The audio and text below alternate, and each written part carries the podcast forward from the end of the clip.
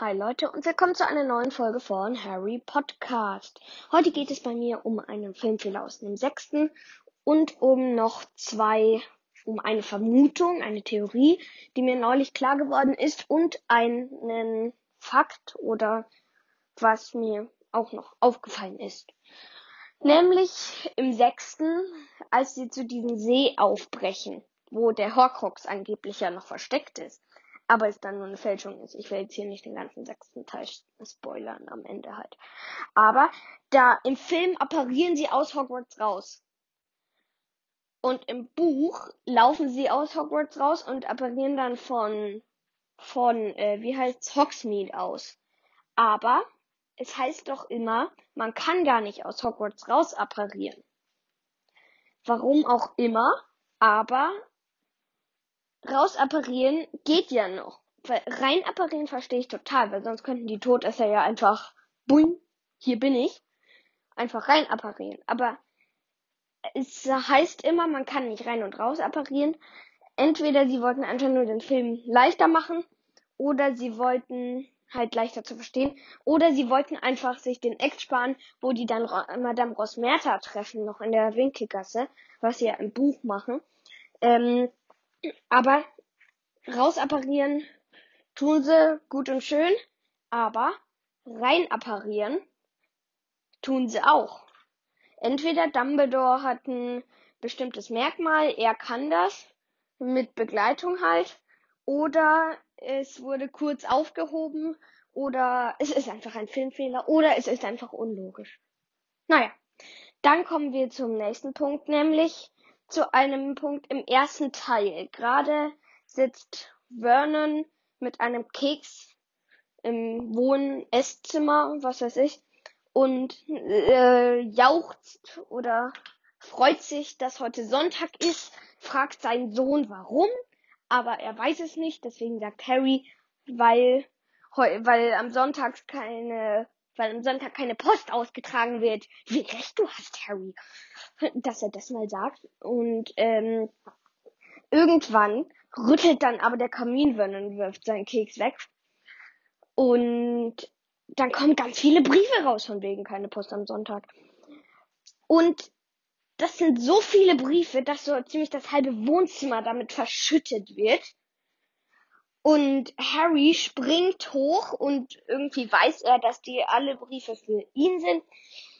Und Harry springt hoch und versucht einen zu ergattern. Dabei könnte er einfach in die Hocke gehen und sich einen holen.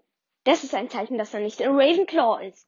Auf dem Boden liegen tausende von Briefen und er springt in die Luft und will einen fangen. Schlau, Harry, ne? Ich würde mal sagen, Ravenclaw adieu. Aber der sprechende Hut sagt ja trotzdem, im Köpfchen hast du auch was. Aber man macht ja alle, wir machen ja alle mal irgendwas Unüberlegtes, nicht so ganz das Schlauste. Und deswegen kann man das auch irgendwie verstehen. Aber es ist ein Zeichen, dass er nicht in Ravenclaw ist. Claw. Genau. Und dann noch eine Theorie von mir, das ist mir neulich mal klar geworden, ist es Zufall, dass Neville, dass Nevilles Besen im ersten Teil bei der ersten Besenflugstunde, dass Nevilles Besen so ausrastet? Oder ist Neville einfach so tollpatschig, wie er immer dargestellt wird und steuert seinen Besen einfach nur so falsch? Und ist halt irgendwie, hat keine Kontrolle über seinen Besen? Oder war es Quirrell, besser gesagt, mit Voldemort hinten am Hinterkopf. Kein so schöner Anblick im Buch, aber war es Voldemort, besser gesagt Quirrell, weil er ja zuerst vielleicht Neville verhexen wollte, weil das Buch hätte genauso gut Neville Longbottom heißen können, weil die Prophezeiung heißt, äh, hat ja gesagt, dass entweder Neville oder Harry Voldemort irgendwann töten wird, aber schließlich wurde es Harry. Genau, aber deswegen habe ich auch noch die Theorie, dass das eben Dings hier, ähm, wie heißt, dass es Quirrell war, der dann Neville's Besen verhext hat. Man weiß es immer noch nicht, aber Harry wird ja da nicht verhext, weil er fliegt ja dann schon so halb gekonnt rum und fängt dann das Erinner mich, ich sag nur Schnatz, und deswegen wird er Sucher. Aber wäre es irgendwas anderes gewesen, wäre es natürlich leichter gefangen, äh, leichter gewesen zu fangen. Zum Beispiel, wenn es ein Stock, der oder eine, irgendeine Trophäe ist, die Draco da rumwirft, dann wäre es wahrscheinlich noch leichter gegangen. Aber weil so ein Erinner mich sieht man ja dann auch kaum, wenn der Rauch sich nicht gerade rot färbt. Und das ist ja dann mit der Spiegelung der Sonne, dann sieht man das irgendwie nicht so richtig und das kommt dann schon einem, schon einem Schnatz ähnlich. Aber das war's dann auch schon wieder. Neville wird ja eigentlich, ist ja dann gar nicht mehr so top, tollpatschig.